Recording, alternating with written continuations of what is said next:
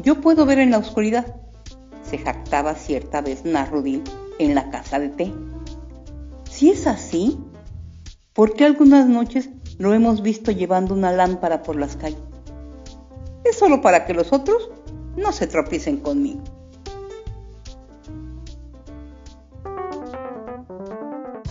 Hey, ¿qué tal? Estás escuchando Radio Chairo.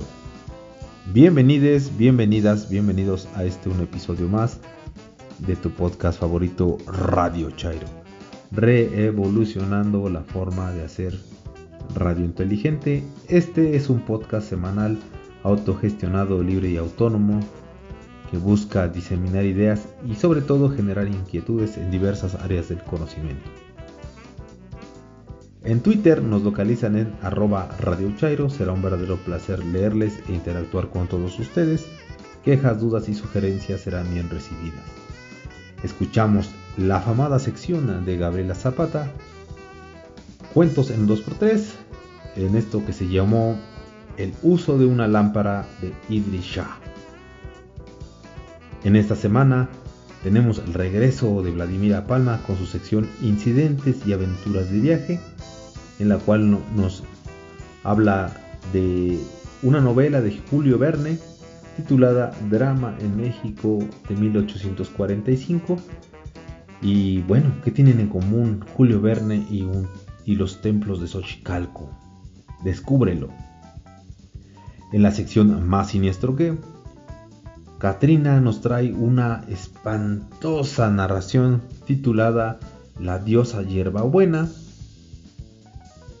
¿Será real o será ficción? Drogas, alcohol y sexo desenfrenado. Parece una receta de diversión, pero en esta ocasión creo que la diversión fue demasiada. Cuentos chinos. Ji el Guerrero en voz de Gabriela, el gran unificador y pacificador de China, una historia de amor que le da origen a la festividad de medio otoño. Además, cabe recordar que en semanas pasadas escuchamos la leyenda de Yi Chang, en esta ocasión reaparece. En la reseña literaria, Los Pasos Perdidos, Pasión y Aventura y Traición en la Selva, una novela de Alejo Carpentier del año 1953 autor galardonado con el premio Miguel de Cervantes. Y para finalizar, Katrina me hizo el honor de darme a, que yo leyera, bueno, más bien dicho, me metió en un aprieto, en esto que es una calaverita literaria, hacia Mariana Rodríguez, una celebridad de internet, empresaria y esposa del actual gobernador de Nuevo León Así que eh, pues esta sección está en voz de su servidor. Y sin más por el momento, eh, comenzamos.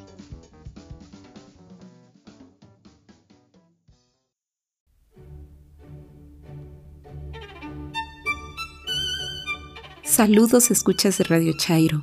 Soy Vladimira Palma. En Twitter, arroba Vlad Palma. Para este episodio retomaré una sección que en lo personal me gusta mucho, incidentes y aventuras de viaje. Esta vez les quiero platicar de una novela que tiene interesantes descripciones geográficas de México, no obstante que su autor jamás pisó nuestro país. Un drama en México, de Julio Verne. La novela trata de la historia de los primeros buques de guerra de México poco después de su independencia, los bergantines, la Constancia y el Asia, que navegaban en el Pacífico cuando la tripulación se amotinó, dejando al capitán del primero junto a sus hombres leales abandonados en una isla, mientras Martínez, el líder, se dirige a México para vender los barcos al naciente país. Llega a Acapulco e inicia un viaje a la Ciudad de México para concretar su negocio en la capital. Las descripciones de Verne nos permiten viajar al pasado, les comparto la llegada de los bergantines al puerto y el inicio del viaje de Martínez junto al gaviero José rumbo a la capital del país. De los cuatro puertos que México tiene en el Océano Pacífico, San Blas, Zacatula, Tehuantepec y Acapulco, este último es el que ofrece más recursos para los buques. La ciudad, mal construida, es además malsana, pero en cambio la rada es segura y podría contener fácilmente 100 buques. Altos peñascos abrigan a las embarcaciones por todos lados y forman un puerto tan tranquilo que un extranjero que llegase por tierra le creería un lago encerrado en un círculo de montañas.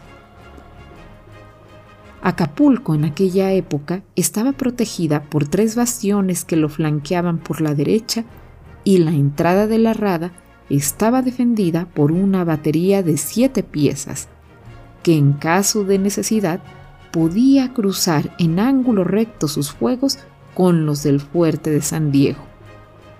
Este, provisto de 30 piezas de artillería, dominaba la rada entera y desde él podía echarse a pique indudablemente todo buque que intentara forzar la entrada del puerto. La ciudad no tenía pues nada que temer y sin embargo se había esparcido en ella un pánico general. En efecto, el vigía había señalado en alta mar la presencia de un buque. Los habitantes de Acapulco, alarmados y no sabiendo las intenciones de aquel buque sospechoso, se prepararon a todo evento, porque la nueva confederación temía todavía, no sin razón, la vuelta de la dominación española, porque a pesar de los tratados de comercio firmados con la Gran Bretaña y de la llegada del encargado de negocios inglés que había reconocido a la República, el gobierno mexicano no tenía un buque a su disposición para proteger sus costas. De todos modos, el que estaba a la vista no podía ser más que un atrevido aventurero, y los vientos del nordeste que soplaban ruidosamente en aquellos parajes desde el equinoccio de otoño hasta la primavera debían tomar rudamente la medida de sus relingas. Los habitantes de Acapulco no sabían pues qué imaginar y se preparaban para rechazar el desembarco, cuando el buque tan temido desplegó la bandera de la independencia mexicana. Al llegar a medio tiro de cañón del puerto, la Constancia, cuyo nombre podía leerse visiblemente en el espejo de popa, ancló súbitamente, se bajaron las velas y se destacó de ella una lancha que en breve llegó al puerto. El teniente Martínez desembarcó y se dirigió a la casa del gobernador a quien puso al corriente de las circunstancias que allí le conducían. El gobernador aprobó la resolución que había tomado Martínez de pasar a México para obtener del general presidente de la Confederación la ratificación del contrato. Apenas fue conocida esta noticia en la ciudad, estallaron los transportes de alegría. Toda la población acudió a admirar el primer buque de la Marina mexicana y vio en su posesión una prueba de la indisciplina española y un medio de oponerse más completamente todavía a posibles nuevas tentativas de sus antiguos dominadores. Martínez volvió a bordo y pocas horas después el bergantín entraba en el puerto y su tripulación se alojaba en las casas de Acapulco. México se caracteriza entre todos los países del globo por la extensión y la altura de la meseta que ocupa su región central. La cadena de cordilleras que bajo el nombre general de Andes atraviesa toda la América Meridional surca el territorio de la América Central y a su entrada en México se divide en dos ramas que accidentan paralelamente los dos lados del territorio. Estas dos cadenas no son más que las vertientes de la inmensa meseta de la Náhuac, situada a 2.500 metros aproximadamente sobre los mares intermedios. Esta sucesión de llanuras, mucho más extensa y no menos uniformes que las del Perú y de la Nueva Granada, ocupa unas tres quintas partes del país. La cordillera, penetrando en México, toma el nombre de Sierra Madre y a la altura de San Miguel y de Guanajuato, después de haberse dividido en tres ramales, va a perderse en el grado 37 de latitud norte. Entre el puerto de Acapulco y la Ciudad de México distan uno de otro unas 80 leguas. Los accidentes del terreno son menos bruscos y los declives menos abruptos que entre México y Veracruz. El viajero, después de haber atravesado el terreno en que se elevan las eminencias cercanas al océano y en el cual está abierto el puerto de Acapulco, no encuentra más que esas rocas porfíricas a las cuales el hombre arranca el yeso, el basalto, el calcario primitivo, el estaño, el cobre, el hierro, la plata y el oro. Precisamente el camino de Acapulco a México ofrecía paisajes y especies particulares de vegetación que llaman, según y conforme la atención, a dos jinetes que cabalgaban uno junto a otro pocos días después de la llegada al puerto del bergantín La Constancia. Eran Martínez y José. El gaviero conocía perfectamente el camino porque había atravesado muchas veces por esa parte las montañas de la Náhuac. Por eso habían desechado los servicios que les habían ofrecido de un guía indio y montados en excelentes caballos se dirigían hacia la Ciudad de México.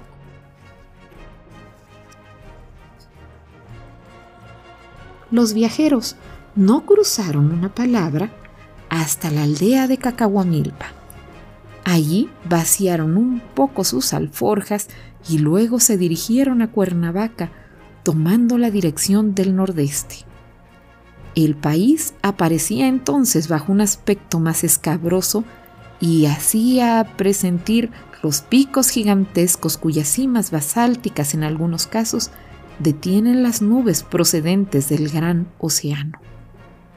A la vuelta de una inmensa roca apareció a su vista, rodeado por diversas construcciones, el templo de Xochicalco, levantado por los antiguos mexicanos y cuya superficie tiene 9.000 metros cuadrados.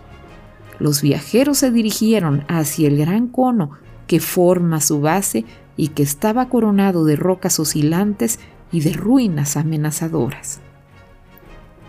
Después de haber echado pie a tierra y atado sus caballos al tronco de un álamo, deseosos de averiguar la dirección del camino, treparon a la cima del cono auxiliados por las asperezas del terreno.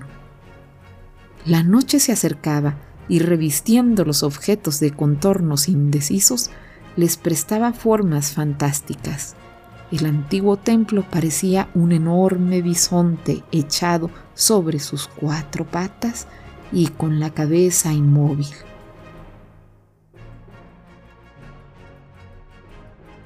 Esta pequeña e interesante descripción de Xochicalco nos muestra lo mucho que investigaba Julio Verne para escribir sus novelas e ilustrar con sus palabras lugares que no había conocido, pero de los que podía describir muchas aventuras. Me despido y los espero en el siguiente episodio de Radio Chairo.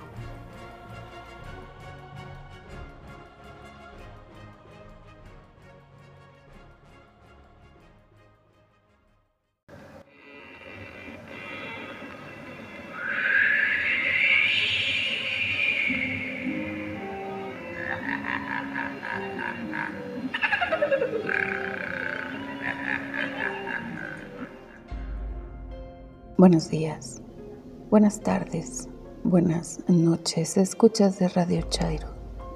Soy Katrina. En este más siniestro que traigo para ustedes una historia. La diosa de hierbabuena. ¿Será real? ¿Será ficción? Júzgalo tú. Un pueblo callado, sereno, detenido en el tiempo, lejos de la tecnología y lejos del conocimiento. El analfabetismo tenía a sus cerca de 50 habitantes, atados a un pensamiento infantil.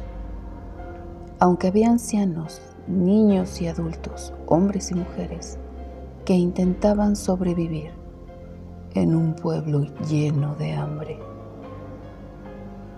Hambre de atención, hambre de visibilidad.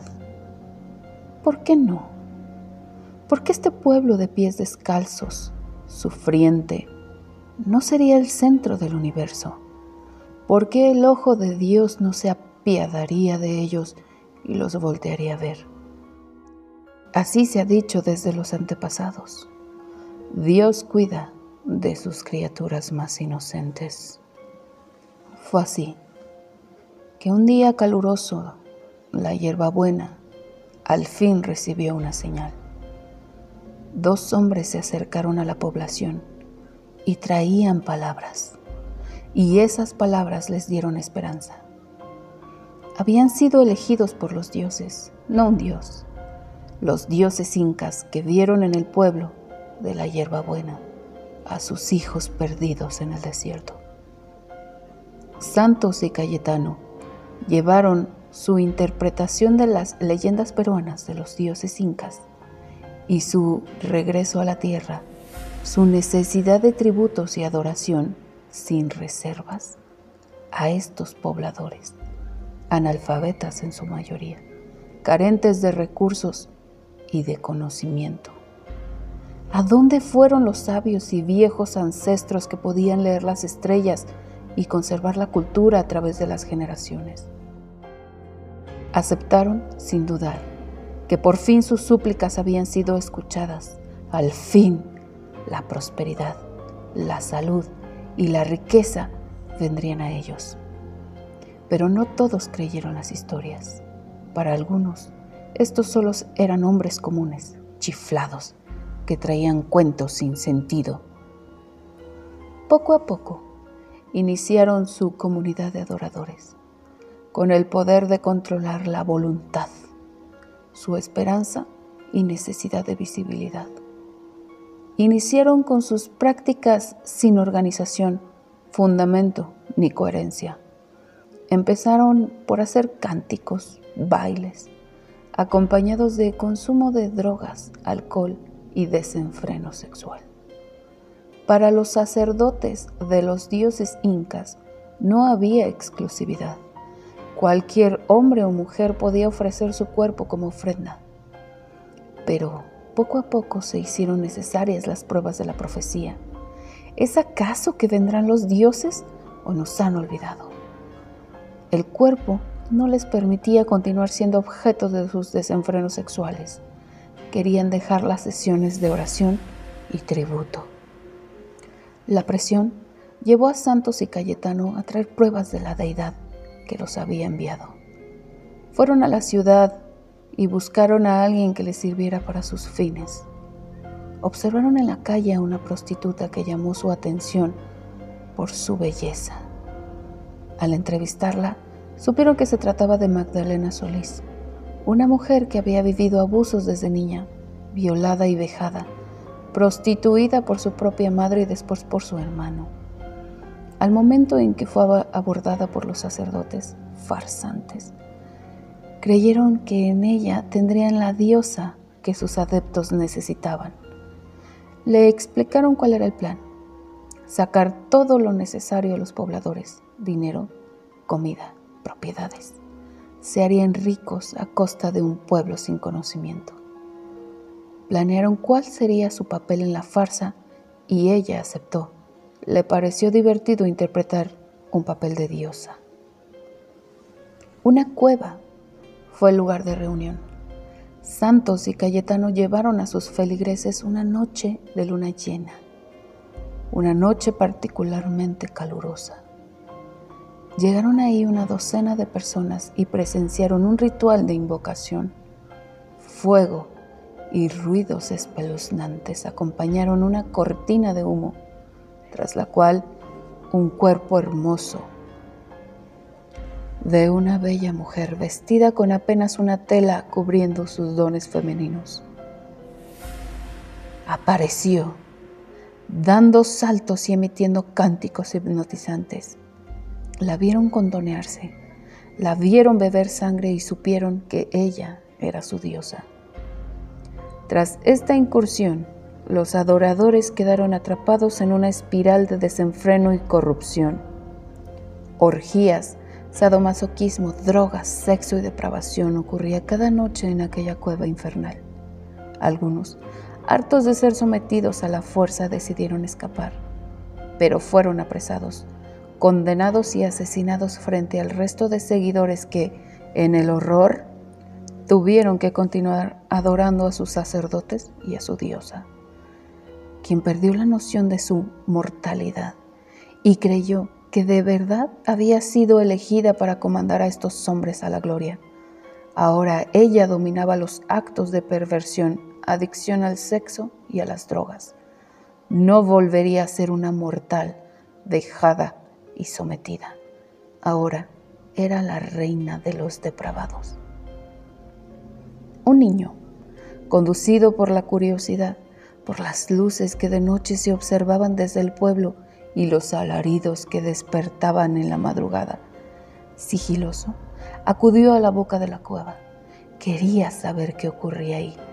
¿La diosa era real como contaban algunos? Miró horrorizado cuando Cayetano y Santos sostenían a uno de sus vecinos. Lo torturaron y lo asesinaron, extrayendo su corazón aún envuelto en un alarido y enardecidos bebían de la sangre. Corrió sin detenerse por 25 kilómetros como alma que se quiere llevar el diablo, hasta llegar al pueblo vecino, donde sí había policía municipal. Contó a un grupo de patrulleros de su horrorosa visión. Unos vampiros come gente y ellos se burlaron de él. En la mañana siguiente, Luego de que el joven pudo tranquilizarse, uno de los oficiales se apiadó del niño y lo acompañó hasta su casa. En el camino, le pediría que le mostrara el lugar donde los vampiros habitaban. Nunca más volvieron a verlos con vida. Pasados un par de días, al no tener noticias de su compañero, la policía decidió emprender un operativo que, en conjunto con el ejército, iba a acudir a aquel lugar que el niño había descrito. Fue ahí donde encontraron la puerta al infierno. Sangre, putrefacción, gente encadenada, pedazos de carne regados y un par de sacerdotes que libraron una batalla contra los policías. Uno fue abatido por las armas de los oficiales, el otro fue asesinado por uno de sus seguidores con la esperanza de poseer la fuerza y la inmortalidad que prometieron. La diosa no estaba entre ellos. Tras una búsqueda, al final la encontraron en una cabaña. Se había encerrado ahí y no quería entregarse. Finalmente, la policía logró atraparla y descubrir que en ese mismo lugar estaban el cuerpo del niño y el policía desaparecidos. Algunos miembros del culto, aún hechizados por las promesas, se enfrentaron a la policía y fueron abatidos. Otros fueron arrestados y condenados por seis cargos de asesinato en la modalidad de homicidio en grupo o pandilla o linchamiento y pagaron 30 años de condena. Algunos años después, alejados de la depravación, pudieron darse cuenta del horror vivido y contaron su experiencia la diosa Magdalena Solís, junto con su hermano, quien nunca se había alejado de ella, fueron condenados por asesinato del niño Sebastián Guerrero y el policía Luis Martínez a 50 años de prisión. Nadie sabe cuándo nació ni cuándo murió la diosa de la sangre. Amigos, escuchas de Radio Chairo, soy Katrina. Me encuentran en Instagram en arroba Karen Kiowa y en el blog en 500 palabras WordPress. A veces, a veces, la realidad, la realidad supera, supera la ficción, la ficción, la ficción.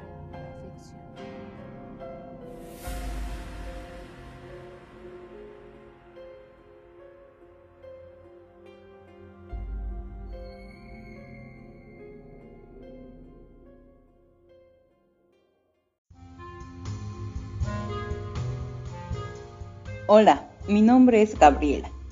Gaby para los cuates y no cuates.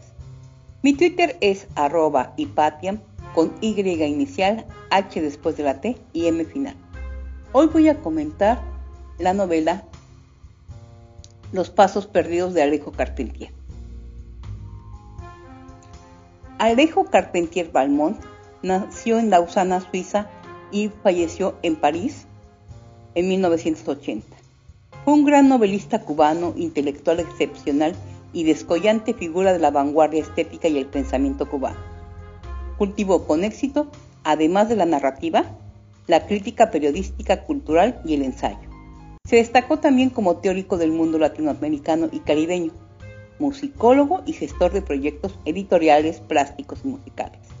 Es una de las figuras más destacadas de las letras hispanoamericanas por sus obras barrocas como El siglo de las luces y El reino de este mundo. Debido a su obra, fue el segundo escritor en recibir el importante premio Miguel de Cervantes, otorgado en 1977 y considerado el máximo reconocimiento a la labor creadora de escritores españoles e hispanoamericanos, cuya obra haya contribuido a enriquecer de forma notable el patrimonio literario de lengua española. Sobre su biografía existen varias lagunas y contradicciones dada la desigualdad información de la que se dispone. Según el propio autor, nació en La Habana, fruto del matrimonio de un arquitecto francés y una pianista rusa, y se formó en escuelas de Francia, Austria, Bélgica y Rusia. Tras su muerte, sin embargo, se empezó a documentar una muy distinta biografía que sitúa el nacimiento del autor en Suiza, procedente de una familia humilde que emigró a Cuba instalándose en Habana. Sin más, Comenzamos. Hacía cuatro años y siete meses que no había vuelto a ver la casa de columnas blancas, con su frontón de ceñudas molduras que le daban una severidad de palacio de justicia, y ahora, ante muebles y trastos colocados en su lugar invariable, tenía la casi penosa sensación de que el tiempo se hubiera revertido. Cerca del farol, la cortina de color vino, donde trepaba el rosal la jaula vacía. Más allá estaban los olmos que yo había ayudado a plantar en los días del entusiasmo. Primero, cuando todos colaborábamos en la obra común. Junto al tronco escamado, el banco de piedra que hice sonar a madera de un taconazo. Detrás, el camino del río, con sus magnolias enanas y la verja enrevesada en garabato, al estilo de la de Nuevo Orleans. Como la primera noche, anduve por el soportal, oyendo la misma resonancia hueco bajo mis pasos, y atravesé el jardín para llegar más pronto a donde se movían, en grupos, los esclavos marcados al hierro, las amazonas de faldas enrolladas en el brazo y los soldados heridos, harapientos, mal vendados, esperando su hora en sombras hediondas a mastic, a hierros viejos, a sudor resudado en las mismas levitas. A tiempo salí de la luz, pues sonó el disparo del cazador y un pájaro cayó en escena desde el segundo tercio de bambalín. El miriñaque de mi esposa voló por sobre mi cabeza, pues me hallaba precisamente donde le tocara entrar, estrechándole el ya angosto paso. Por molestar menos, fui a su camerino y allí el tiempo volvió a coincidir con la fecha, pues las cosas bien pregonaban que cuatro años y siete meses no transcurrían sin romper, deslucir y marchitar. Los encajes del desenlace estaban como engrisados. El raso negro de la escena del baile había perdido la hermosura y esura que le hiciera sonar en cada reverencia, como un revuelo de hojas secas. Hasta las paredes de la habitación se habían ajado, al ser tocadas siempre en los mismos lugares, llevando las huellas de su larga convivencia con el maquillaje, las flores trasnochadas y el disfraz. Sentado ahora en el diván que de verde mar había pasado a verde moho, me consternaba, pensando en lo duro que se había vuelto para Ruth esta prisión de tablas de artificio, con sus puentes volantes, sus telarañas de cordel y árboles de mentira. En los días del estreno de esa tragedia de la guerra de secesión, cuando nos tocara ayudar al autor joven servido por una compañía recién salida de un teatro experimental, vislumbrábamos a lo sumo una aventura de 20 noches. Ahora llegábamos a las 1500 representaciones sin que los personajes, atados por contratos siempre prorrogables, tuvieran alguna posibilidad de evadirse de la acción. Desde que los empresarios, pasando del generoso empeño juvenil al plano de los grandes negocios, habían acogido la obra en su consorcio. Así, para Ruth, lejos de ser una puerta abierta sobre el vasto mundo del drama, un medio de evasión. Este teatro, en la isla del diablo, sus breves fugas en funciones benéficas que le eran permitidas bajo el peinado de Porcia o los rapeados de alguna Ifigenia, le resultaban de muy escaso alivio, pues debajo del traje distinto buscaban los espectadores el rutinario Miriñaque, y en la voz que quería ser de Antígona, todos hallaban las inflexiones contraltadas de la Arabella, que ahora, en el escenario, aprendía del personaje But, en situación que los críticos tenían como portentosamente inteligentes, a pronunciar correctamente el latín, repitiendo la frase semper tiarinis. Hubiera sido menester el genio de una trágica impar para deshacerse de aquel parásito que alimentaba de sangre, de aquella huésped de su propio cuerpo, prendida de su carne como un mal sin remedio. No le faltaban ganas de romper el contrato, pero tales rebeldías se pagaba. En el oficio, con un largo desempleo, y Ruth, que había comenzado a decir el texto de la edad de 30 años y se veía llegar a los 35, repitiendo todas las noches los mismos gestos, las mismas palabras, todas las noches de la semana, todas las tardes de domingos, sábados y días feriados, sin contar las actuaciones de las giras de Steve. El éxito de la obra aniquilaba lentamente a los intérpretes, que iban envejeciendo a la vista del público dentro de sus ropas inmutables y cuando uno de ellos hubiera muerto de un infarto cierta noche, a poco de caer el telón, la compañía, reunida en el cementerio la mañana siguiente, había hecho, tal vez sin advertirlo, una ostentación de ropas de luto que tenían un no sé qué de daguerrotipo. Cada vez más amargada, menos confiada en lograr realmente una carrera que, a pesar de todo, amaba por instinto profundo, mi esposa se dejaba llevar por el automatismo del trabajo impuesto como yo me dejaba llevar por el automatismo del oficio. Antes, al menos, trataba de salvar su temperamento en un continuo repaso de los grandes papeles que aspirara a interpretar alguna vez. Iba de Nora a Judith, de Medea a Pesa, con una ilusión de renuevo, pero esa ilusión había quedado vencida, al fin, por la tristeza de los monólogos declamados frente al espejo. Al no hallar un modo normal de hacer coincidir nuestras vidas, las horas de la actriz no son las horas del, empleado. Acabamos por dormir cada cual por su lado. El domingo, al fin de la mañana, yo solía pasar un momento en su lecho, cumpliendo con lo que consideraba un deber de esposo, aunque sin acertar a saber si, en realidad, mi acto respondía a un verdadero deseo por parte de Ruth.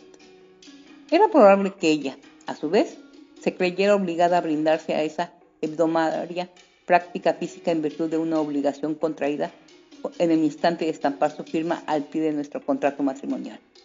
Por mi parte, actuaba impulsado por la noción de que no debía ignorar la posibilidad de un premio que me era dable satisfacer, acallando con él, por una semana, ciertos escrúpulos de conciencia.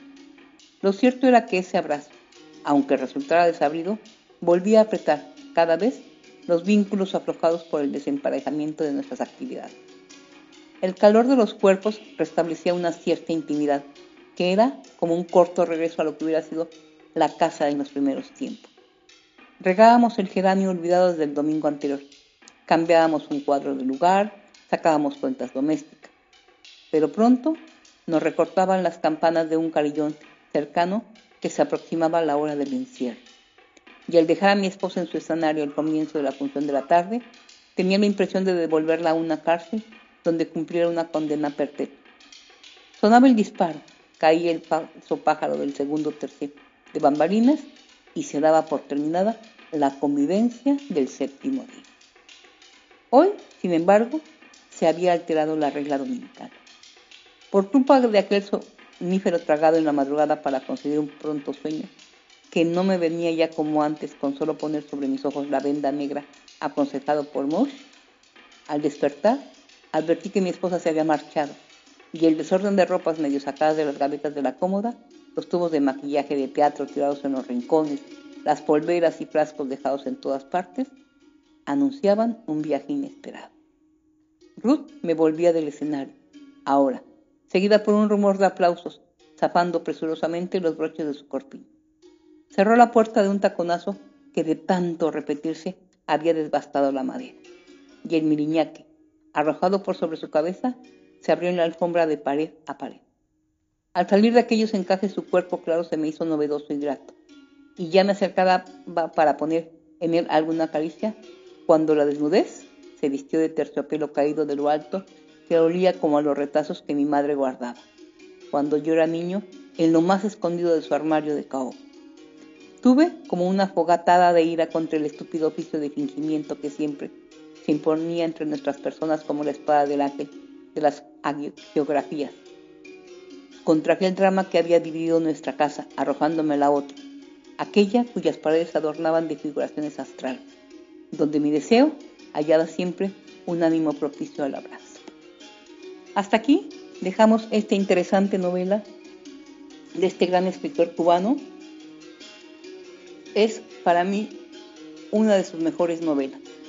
Independientemente después de los pasos del siglo de las luces, creo que es una novela muy bien lograda.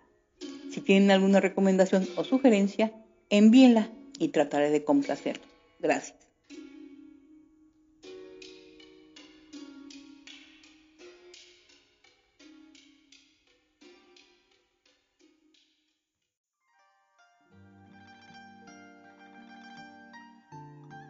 Cuentos chinos.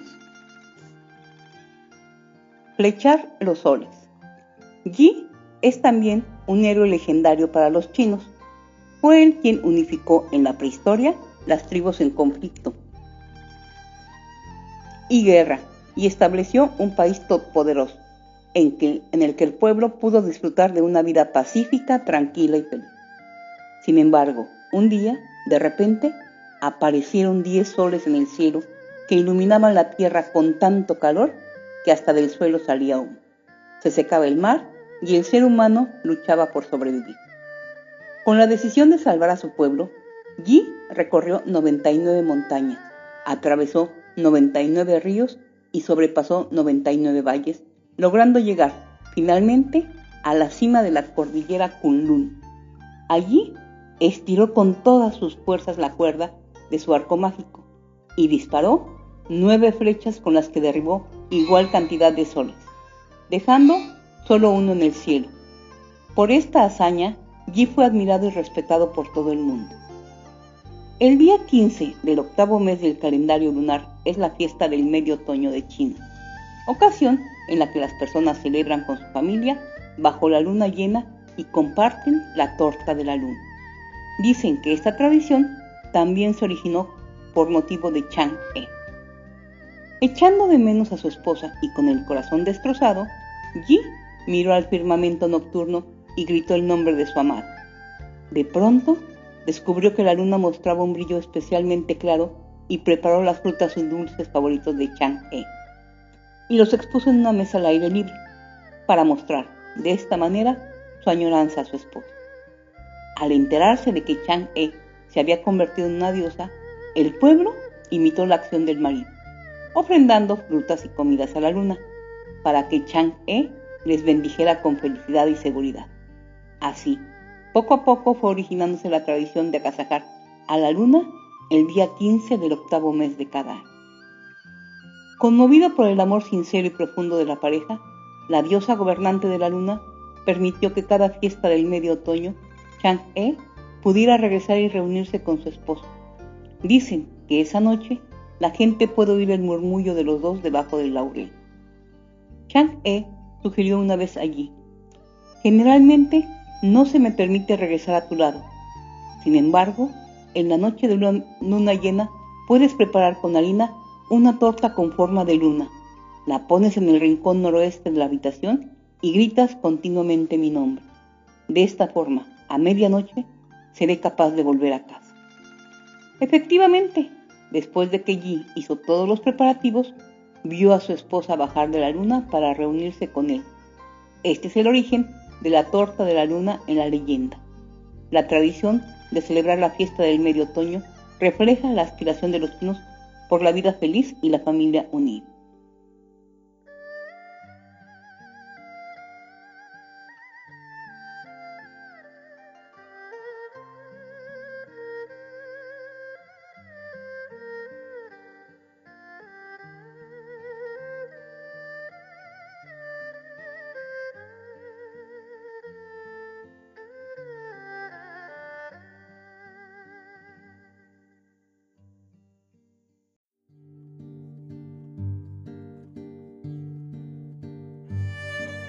Calaverita de Cenicienta Moderna por Katrina. La portentosa muerte se vio interrumpida con un evento en redes de Mariana Rodríguez. La güerita se cortó la trenza para pertenecer a la realeza. Iba vestida de cenicienta y se tomaba fotos de princesa.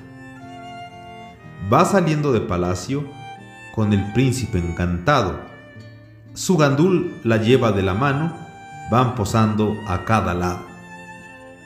La huesuda desespera, la Mariana ya se tarda, quiere ir a dar lata a enfermos en su cama. Los enfermos visita, como Lady Di lo hacía. Madre Teresa le llaman por sus fotos en Instagram. La muerte desespera, se la quiere llevar con su pelo corto de estilista mocho. La muerte se la carga, lleva su vestido de gala, sus zapatos de cristal y como adorno su gañán. La ciudadanía leonesa perdió a su realeza. Lloran desconsolados, la huesuda se los ha llevado.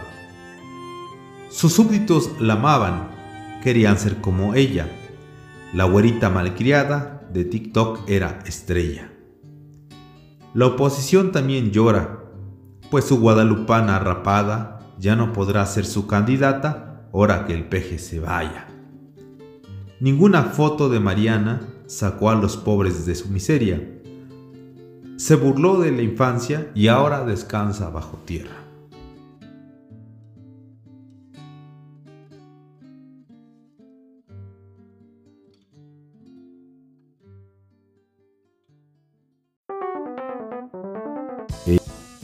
Muchas, muchas gracias por sintonizarnos, agradecemos su atención, espero que el contenido haya sido de su total agrado. Recuerden que nos encuentran en arroba Radio Chairo en Twitter. Cualquier idea, sugerencia e interacción será bien recibida. Además, reciban un fuerte abrazo, excelente inicio de semana. Mi recomendación personal, hagan el amor y no la guerra. Hasta la próxima.